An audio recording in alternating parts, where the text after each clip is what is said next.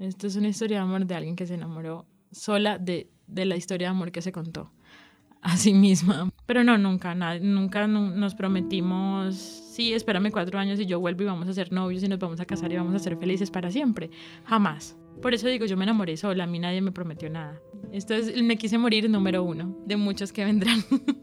y él solo me escribía, ¿quién te mandó eso? ¿De dónde sacaste eso? Nadie me lo mandó, o sea, yo solita lo encontré, porque no me dijiste? Y él, tú nunca me preguntaste. No, es que lo estoy contando y, me siento ridícula en este momento. Yo tuve que haber parado ahí. Y eso es eh, Me quiero morir número dos.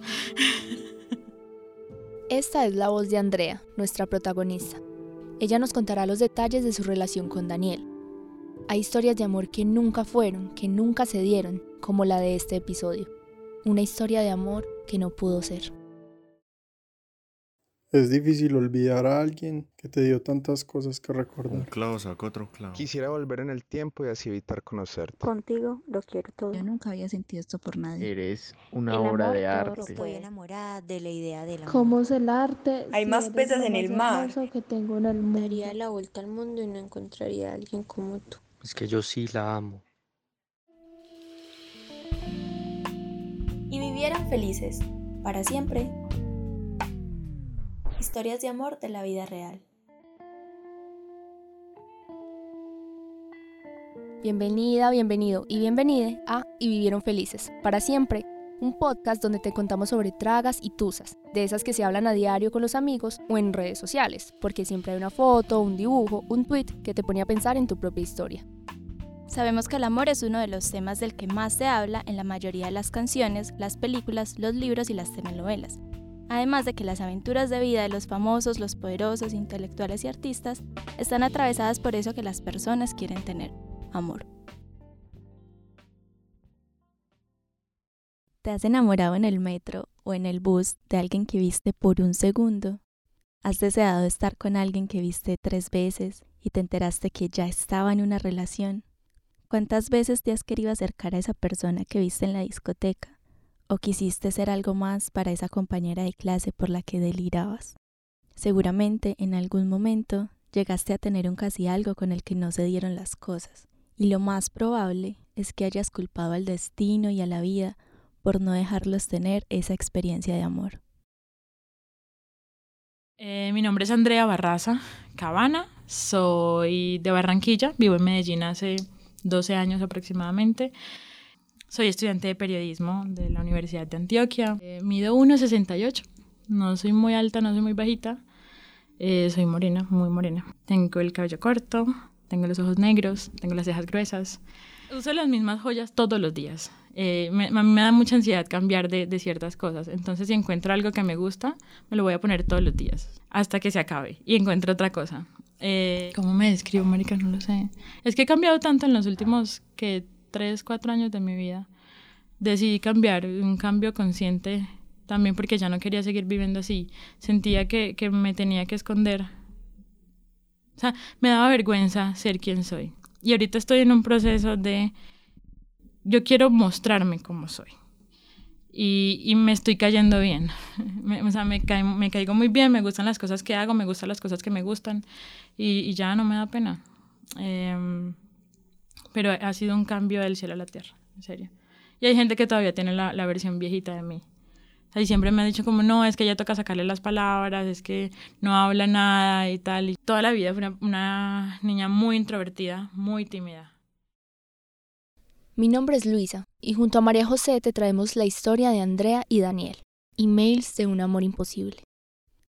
Aquí te hablaremos de lo que pasa en la vida de dos personas para que no puedan estar juntas, de lo que hace que no se vuelva realidad esa fantasía que se crea de compartir el presente y el futuro uno al lado del otro.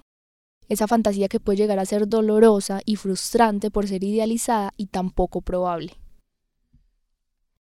Yo soy María José, y siempre que escucho la historia de amor de Andrea, me dan ganas de abrazarla.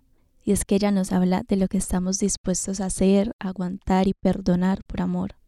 Nos habla de lo que sí pasó, de las decepciones, de los tropiezos, de los errores que se cometen en el camino cuando se trata de amar a alguien. Ya sabemos quién es Andrea. Ahora es el turno de Daniel, el otro protagonista de esta historia. Andrea lo describía así. Se llama Daniel, es de Cúcuta, norte de Santander. En este momento tiene 28 años. Es eh, licenciado en Ciencias de la Comunicación. Bueno, es alto, mide casi dos metros. Es muy blanco, muy blanco, muy blanco y tiene el cabello muy negro, muy negro. Dani es muy calmado, al menos lo que yo lo, conozco, dos veces lo he visto enojado. Eh, habla muy bajito, siempre mantiene como el mismo tono de voz todo el tiempo, pocas cosas le importan demasiado como para alterarse. Se distrae muy fácil, pero yo creo que porque vive en su mundo también. En eso nos parecemos mucho. Para conocer un poquito más a Andrea, te contamos que era la niña que no salía de la biblioteca, que le gustaba estar entre libros, que hizo parte del boletín del colegio y que siempre supo que quería estudiar periodismo. Desde que se graduó de bachiller, se presentó seis veces a la universidad. Pasar un examen de admisión de la Universidad de Antioquia, que era la que ella deseaba, y a la carrera que ella quería, no es fácil. Así que mientras tanto estudió inglés, trabajó e hizo un semestre de historia. En un momento llegó a pensar que la vida quería negarle la oportunidad de ser periodista, pero siguió insistiendo. Andrea conoció a Daniel en 2016 cuando él estaba estudiando gastronomía, pero quería entrar a comunicación audiovisual en Medellín. Él, siendo de Cúcuta, era consciente de lo que implica estudiar en un lugar diferente al de donde se vive. El dinero, la soledad, el tener que hacerse cargo por completo de uno mismo, entre otras cosas que tienen que vivir los foráneos. Tanto Daniel como Andrea tenían una cosa clara. Querían entrar a la Universidad de Antioquia. Y palabras más, palabras menos, esto fue lo que los unió. Así empieza esta historia. Era abril, me acuerdo. Estábamos en un grupo de Facebook para estudiar para el examen de la Universidad de Antioquia, pues de estos grupos donde se comparten información, exámenes de prueba, cositas así. Y él una vez hizo como una publicación en este grupo, yo la contesté y él me agregó a Facebook. Eso fue en el 2015. Eh, y nunca me habló. Y no pasó nada. Y al año siguiente, para presentar otro examen, me habló a Facebook. Y, yo lo reconocí de aquella vez que me había agregado, entonces le contesté. Eh, me acuerdo mucho de la conversación que tuvimos, pues él me escribió como, hola, ¿cómo estás? Y yo, ah, hola, ¿qué más? Bien. Ah, no, es que te escribo porque yo soy tu admirador. Yo, yo no la cogí. Yo dije como, ¿admirador de qué? ¿Qué admiras? no entiendo. Y él, no, de ti, de todo, eh, yo veo lo que publicas y me gusta lo que compartes, creo que tenemos cosas en común, tal. Y yo, ah, ah, ah, entiendo a qué te refieres. Y ahí nada, empezamos a hablar ese día, eh, hablamos, era más o menos las 10 de la mañana, y hablamos hasta las 5 de la mañana del día siguiente, todo el día. Y de, de entrada me pareció una persona maravillosa, inteligente, con una conversación bastante interesante, culta, me gustó, me gustó de. Al fin, después de tanto tiempo tormentoso y de tanta espera para el momento adecuado, logré llevarla a un sitio muy poco iluminado y tan vacío como lo estaba yo para ese entonces. Un sitio con espacios muy amplios, bancas muy largas y acolchonadas. Nos sentamos y empezamos a hablar. Hablamos tanto que ni yo entendía desde cuándo mis palabras se hacían tan tersas, tan exquisitas, tan llenas de mí en mi interior, pero tampoco entendía por qué la dejaba hablar, hasta que me decidí. La callé con un beso, la besé como si no hubiera un mañana, aunque no lo habría. Acabas de escuchar el primer fragmento de Maldita Humedad, un cuento escrito por Daniel y enviado por correo electrónico a Andrea. Agradecemos a las voces que personificarán los correos entre ambos, que son las de Juan Fernando y Lorena, un teatrero y una clown de los que sabrás más cuando narremos su historia de amor en otro episodio. Quienes estamos acostumbrados a aplicaciones como WhatsApp, nos puede parecer raro que una pareja que está en sus 20 se comunique por correo electrónico. Pero en esta relación eso era algo normal. Así que a lo largo de este episodio escucharás más fragmentos del cuento y de otros correos que se enviaron. Actualmente se ha vuelto común conocer personas por redes sociales. Una encuesta que realizó la Universidad Estatal de Arizona en 2017 dice que 4 de cada 10 de las parejas heterosexuales se conocen gracias a Internet. Como sabemos, Andrea y Daniel se conocieron por Facebook. Pero, alerta spoiler, no llegaron a formar parte de este porcentaje porque el destino nunca los dejó estar juntos como pareja. Continuando con la historia y sin adelantar nada más, nuestros protagonistas siguieron hablando, hasta que llegó el momento de presentar el examen de admisión. Entonces Daniel viajó desde Cúcuta y quedaron de encontrarse para conocerse en persona.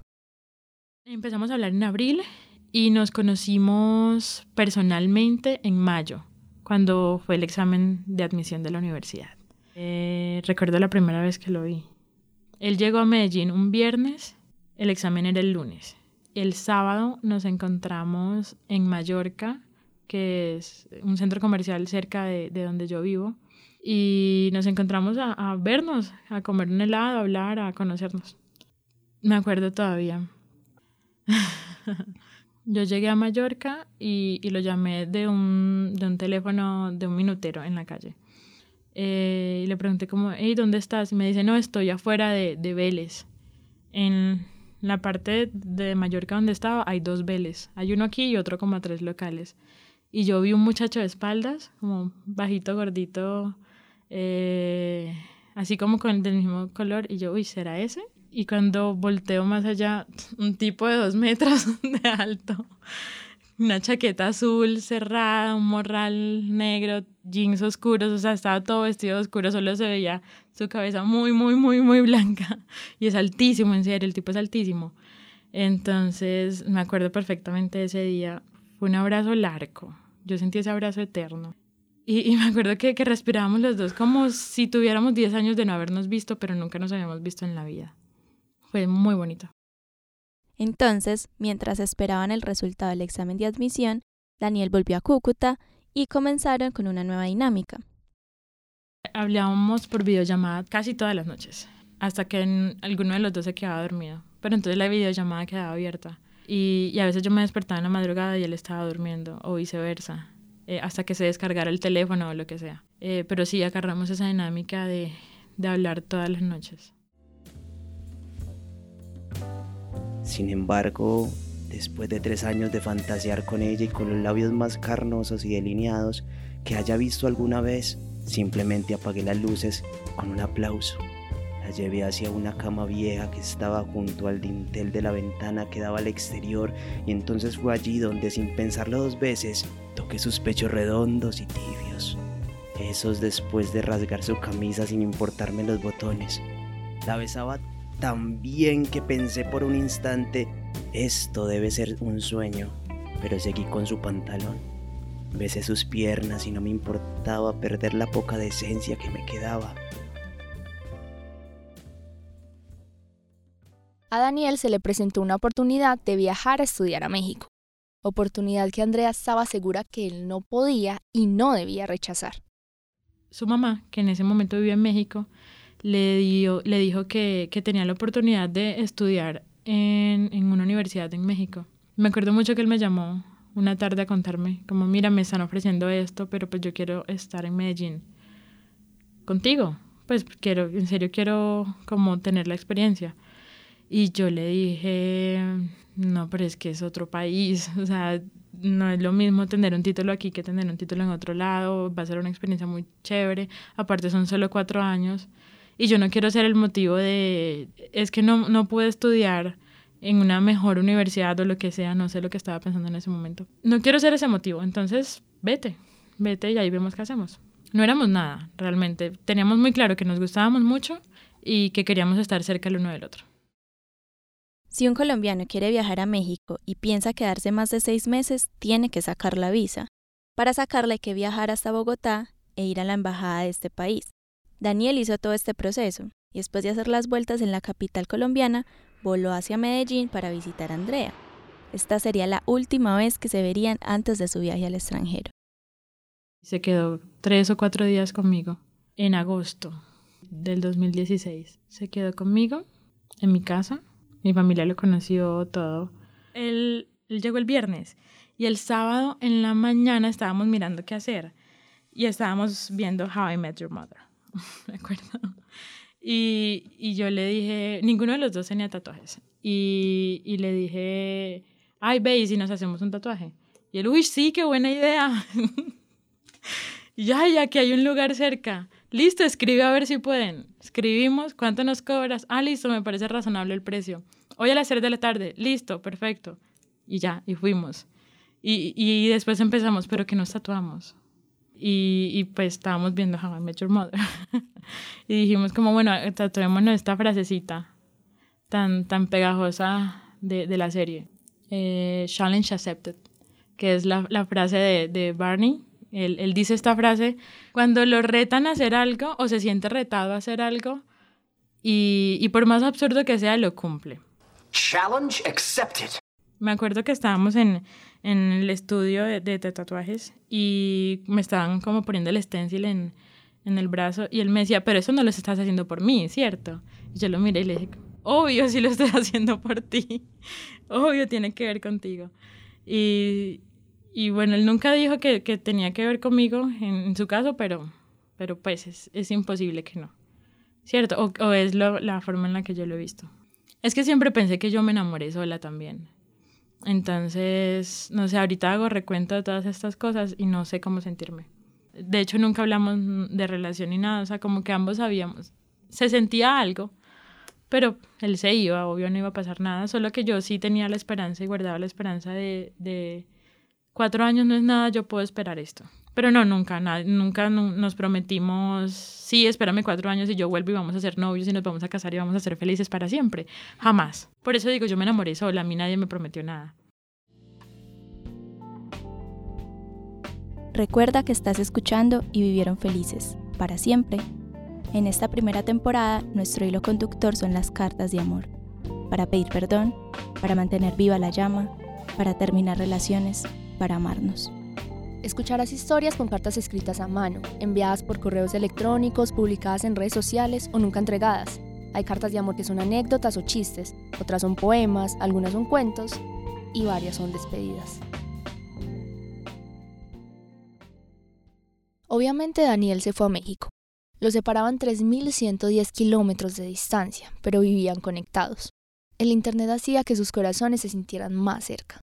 Se escribían cientos de mensajes, poemas y cuentos como el que hemos estado escuchando a lo largo de esta historia.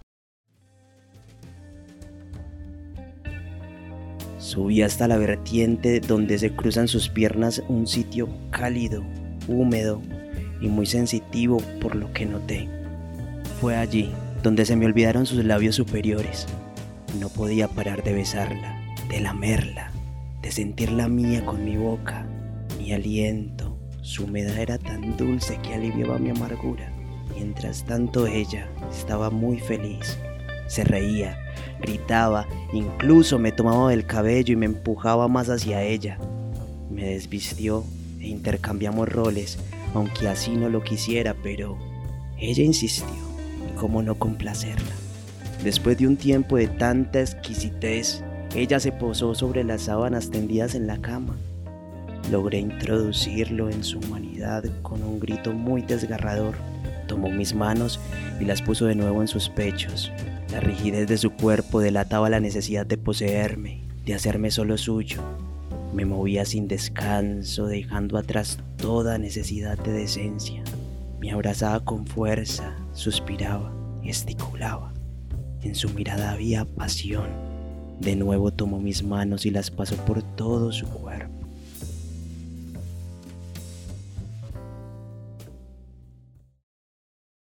A ver, aún estamos en el año 2016 y llegamos a un punto en el que, como dice Andrea, Uy, ahí, se pone oscura la historia. Eh, lo estaba extrañando mucho y empecé a, a mirar su Facebook y encontré el perfil de Facebook de una amiga de él que estudia también acá en la Universidad de Antioquia. Y entré a ver ese perfil de esta amiga solo para ver cómo chismosear.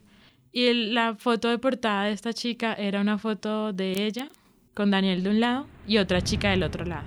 Y a mí la otra chica me parece que la había visto en algún lado. No sé, capaz en el Facebook de Daniel o algo, no sé. Y entré al perfil de esta otra chica y me di cuenta que era la novia de Daniel. Como de más de tres años. Antes de eso, él me mencionó que, que a veces salía con alguien, pero yo eso no le di importancia porque pues, yo también salía con gente, ¿cierto? No pasa nada. Pero no, ya entendí que, que, que sí, él tenía una relación larga hace tiempo y me sentí muy mal.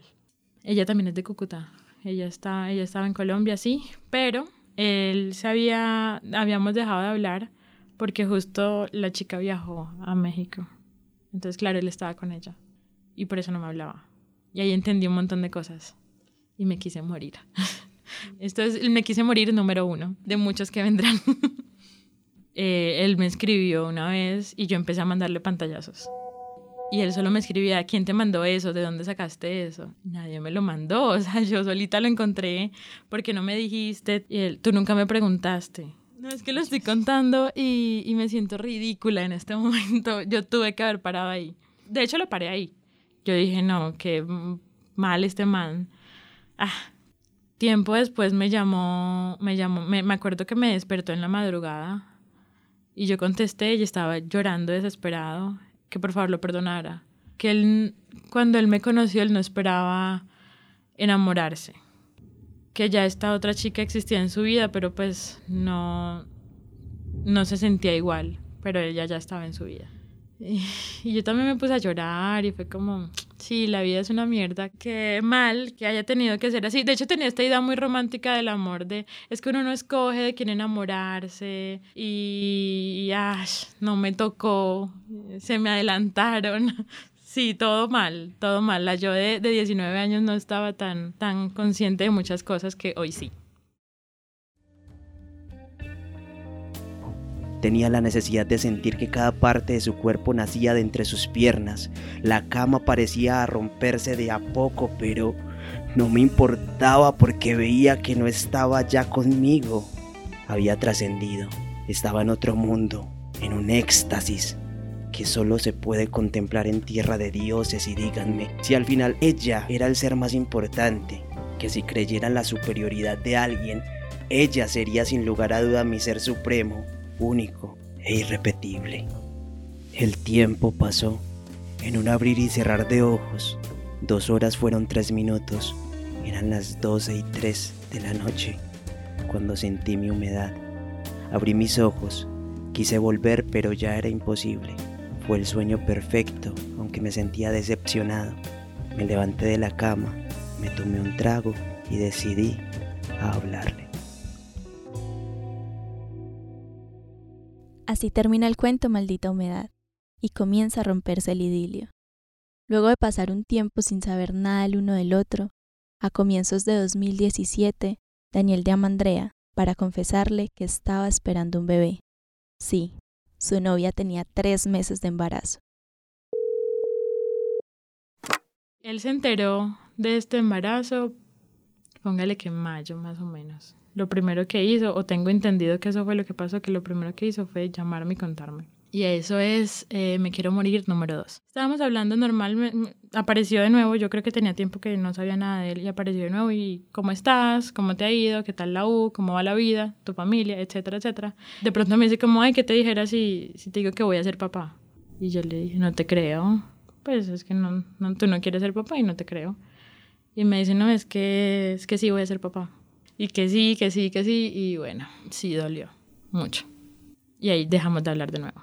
Hasta el primero de enero del año siguiente. Yo en todo ese tiempo a mí me dio, le dio espacio a mi cabeza de hacerse muchos multiversos. Y yo decía, no, es que tiene que ser mentira. O sea, él seguro me dijo eso para que, no sé, no sé con qué objetivo. Eh, y me acuerdo que el primero de enero me escribió como a decirme feliz año y yo le dije, no sé, como que le mencioné el tema como, ay, es que sabe que yo creo que es mentira lo que usted me dijo de que iba a ser papá. Y me mandó una foto del bebé. Y es idéntico a él, la forma de las uñas es igual, la forma de los labios es igual, los ojos son los mismos, es idéntico. No me acuerdo qué le dije. Pero sí estaba, estaba entre muy contenta y, y muy triste. Pero ya yo estaba resignada, pues. Andrea se resignó a ser solo su amiga. Tiempo después, en 2019, por situaciones aleatorias de la vida, como ella misma dice, viajó a México con una prima y con el que entonces era su novio. Allí se puso en contacto con Daniel.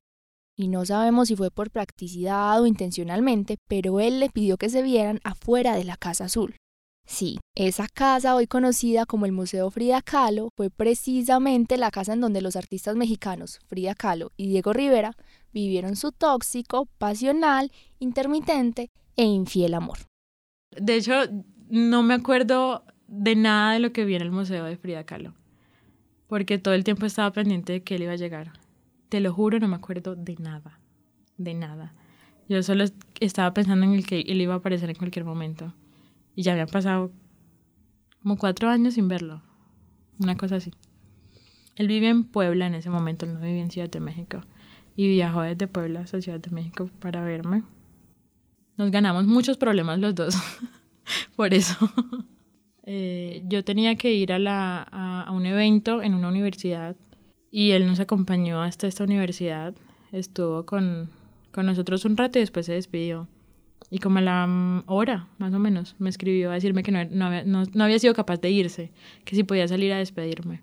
Salí del auditorio y él estaba llorando. Me dijo que no se quería ir, que, que hubiese querido que las cosas fueran en otras condiciones. Y me dio un beso en la frente y se fue. Y ya esa fue la última vez que lo vi también por un tiempo largo.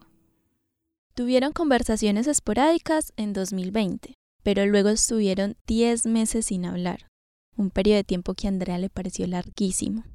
Luego inició el 2021.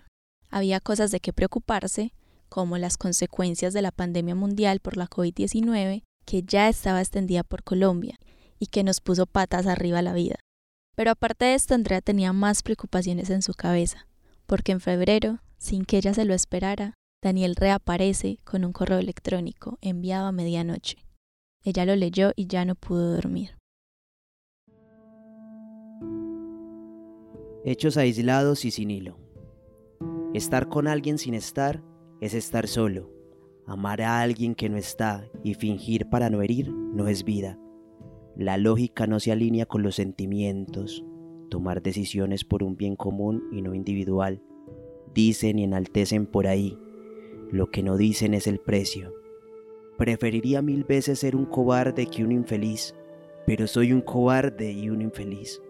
Trato, de verdad trato de olvidar, pero pensar y no pensar no ayuda, y no hay día en que no pase por mi mente y maldiga el momento en el que abordé el bus. Dicen que la noche es más oscura cuando el alba se acerca. Deseo estar con usted de forma física y mental, y no como hoy, estando sin estar.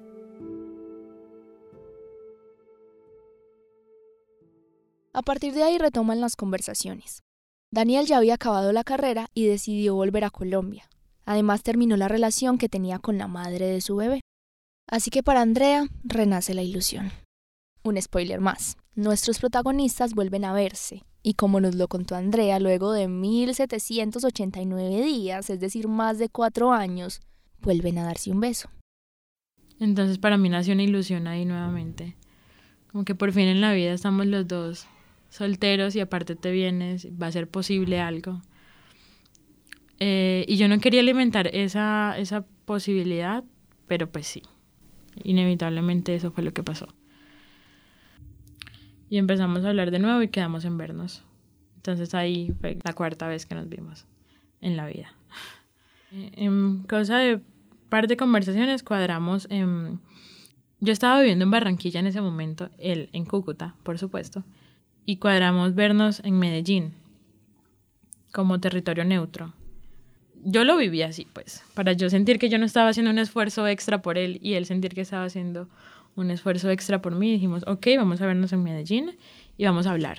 Solamente vamos a hablar de qué queremos y qué está pasando en la vida del otro en este momento y, y sí, o sea, un poco intentar de a ver qué podemos solucionar con lo que sea que sea esto. Y bueno, así fue y nos vimos de nuevo en Medellín un 17 de julio del 2021. ¿Cómo fue verlo? Ay, me acuerdo de ese día. Yo viajé el día antes, Barranquilla, Medellín, y él, él viajaba pues al día siguiente. Y yo fui a recogerlo al aeropuerto. Nunca en mi vida había estado tan nerviosa. Yo sentía mariposas en el estómago y las manos me sudaban y tenía calor y estaba lloviendo. Eh, no, eso fue muy raro. Fue muy raro porque e, él casi pierde el vuelo por la mañana. Él me escribe a las 10 de la mañana. ¿Me recuerda sacar en mi vuelo? Y yo, no, tu vuelo es a, las 12. ¿Por qué no estás en el aeropuerto? y él, no, mi vuelo es a la 1. Y yo, no, quedamos en vernos a la 1. tu vuelo es a las 12. Revisamos, los dos estábamos equivocados. El vuelo era a las, ponle 10 y 40, una cosa así. Eh, salió volado para el aeropuerto. Eh, yo pensé que no iba a llegar, yo estaba entre enojada y ansiosa. Ya cuando llegó, eh, yo estaba muy nerviosa, me acuerdo. Eh, él llegó al aeropuerto o la Herrera. Y yo estaba como escondida detrás de un muro. Uf, cuando lo vi, yo no, no sé, la, la sensación en el cuerpo es muy rara. Yo me sentía como cuando cargas una maleta muy grande y te la quitas y me acuerdo que suspiré como, por fin. Eh, y fue un abrazo muy largo, muy largo, muy largo. Eh, fue muy largo, en serio. Tenía muchos, mucho tiempo que no lo veía, que no lo sentía, que no lo olía. Había sacado la cuenta exactamente. 1789 días. Sí, pensaba yo demasiado en, en él y en esto y en nosotros y en todo. Nos fuimos para, para un hotel pasar el fin de semana. Si hablamos, hablamos mucho de todo. Que lo íbamos a intentar. Que iba a ser difícil porque él está empezando de nuevo. Estaba en ese momento empezando de nuevo en un, en un país nuevo, en una ciudad que se había vuelto nueva para él otra vez. Tenía que arrancar su negocio, no tenía trabajo. Eh, emocionalmente también estaba pasando por cosas muy complicadas. Todos, yo creo que a causa de la pandemia estábamos pasando por, por situaciones muy complicadas, pero que dijimos, vamos a intentarlo, va a ser difícil, pero vamos a intentarlo. Y en eso quedamos. Fueron tres días de conversaciones muy difíciles para llegar a la conclusión de que, de que nos merecíamos un chance. Y me acuerdo haberlo dejado ya cuando él se iba y, empezar a llorar, automáticamente dejé de verlo. O sea, ya cuando no pude verlo más, pues yo me monté en un carro y me fui, ya cuando no pude verlo más empecé a llorar desesperadamente. Porque pensé que si todo esto que había sentido en estos tres días que estuve con él, todo lo que había sentido se convertía se convertía en dolor, iba a ser el dolor más fuerte de toda mi vida. A los cuatro días más o menos, él me llamó a decirme que, que lo disculpara. Me acuerdo de la conversación que fue más o menos así. Contesté, hola, ¿cómo estás? No, no estoy muy bien. Ya, pero ¿qué pasa? Pues no sé, él sí estaba teniendo problemas en esos días y yo no, pero relájate, eh, todo tiene solución. Y él me dice, no, no estás entendiendo. No estoy bien y, y necesito que me escuches y tal. Y empezó a decirme como, eh, yo siento que tenemos un amor muy grande, que toda la vida o todo el tiempo desde que nos conocemos ha estado sostenido eh, por un hilo muy delgado que siento que en cualquier momento se va a romper, esto es demasiado frágil y yo ahí entendí. Y yo dije, ay no. Yo no para decir, no me hagas esto, no me hagas esto, por favor no me digas esto. Y él, discúlpame, dime qué puedo hacer para, para hacerte más fácil esto, tal. Y yo le decía, no puedes hacer nada. No puedo creer que me estés haciendo esto. Eh, de las conversaciones maturas que he tenido en la vida. Y ahí fue, me quise morir número tres. De hecho, casi me muero. número tres. Fue muy doloroso. Lloré como si una parte de mí se hubiese muerto. Y de pronto sí. Estaba en la calle. Yo había salido a caminar. Yo estaba muy ansiosa porque tenía que entregar un texto el día siguiente, un texto muy importante y estaba ansiosa y dije voy a salir a caminar para despejarme y luego sentarme a escribir. Y cuando ya iba llegando a mi casa, como a una cuadra de mi casa, él me llamó y tuvimos esa conversación, yo estando en la calle. Y yo entré a mi casa y me rompí a llorar. Me acuerdo que eran como las 7 de la noche más o menos y, y lloré sin parar hasta la 1 de la mañana. Que dije, no más, tengo un texto que entregar. Me dormí de una a dos, tres de la mañana más o menos. Me levanté más calmada, escribí hasta las seis y seguí llorando todo el día siguiente. En serio, fue muy doloroso. se acabó, en serio, ahí murió una parte de mí. Y dije nunca más. Y de parte de él también. Lo, único que le pedí es que si me respetaba un poquito, que no, no volviera a aparecer en mi vida nunca más. Y hacerme la idea de que murió. Escucha la voz de Lorena lo que Andrea respondió a uno de los correos. Porque hoy, porque justo hoy cuando pensé que ya había pasado demasiado tiempo, que no podía creer que tampoco te importaba, justo hoy que saqué cuenta desde la última vez que supe algo de ti y pensé por fin dejarte ir, hoy que prometí no volver a pensarte, justo hoy cuando todo lo demás de mi vida está en su mejor momento, pero mi corazón está roto en mil pedazos. Aunque lo parece, esta historia no ha terminado.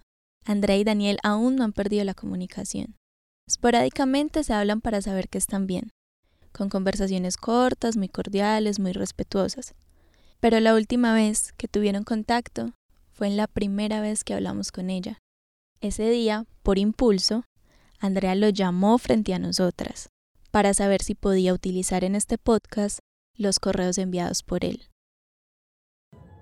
Aló. Hola, sí, sí, sí te escucho. ¿Cómo estás? Bien, ¿qué más? ¿Qué haces? ¿Estás bien? Sí, sí, estoy bien.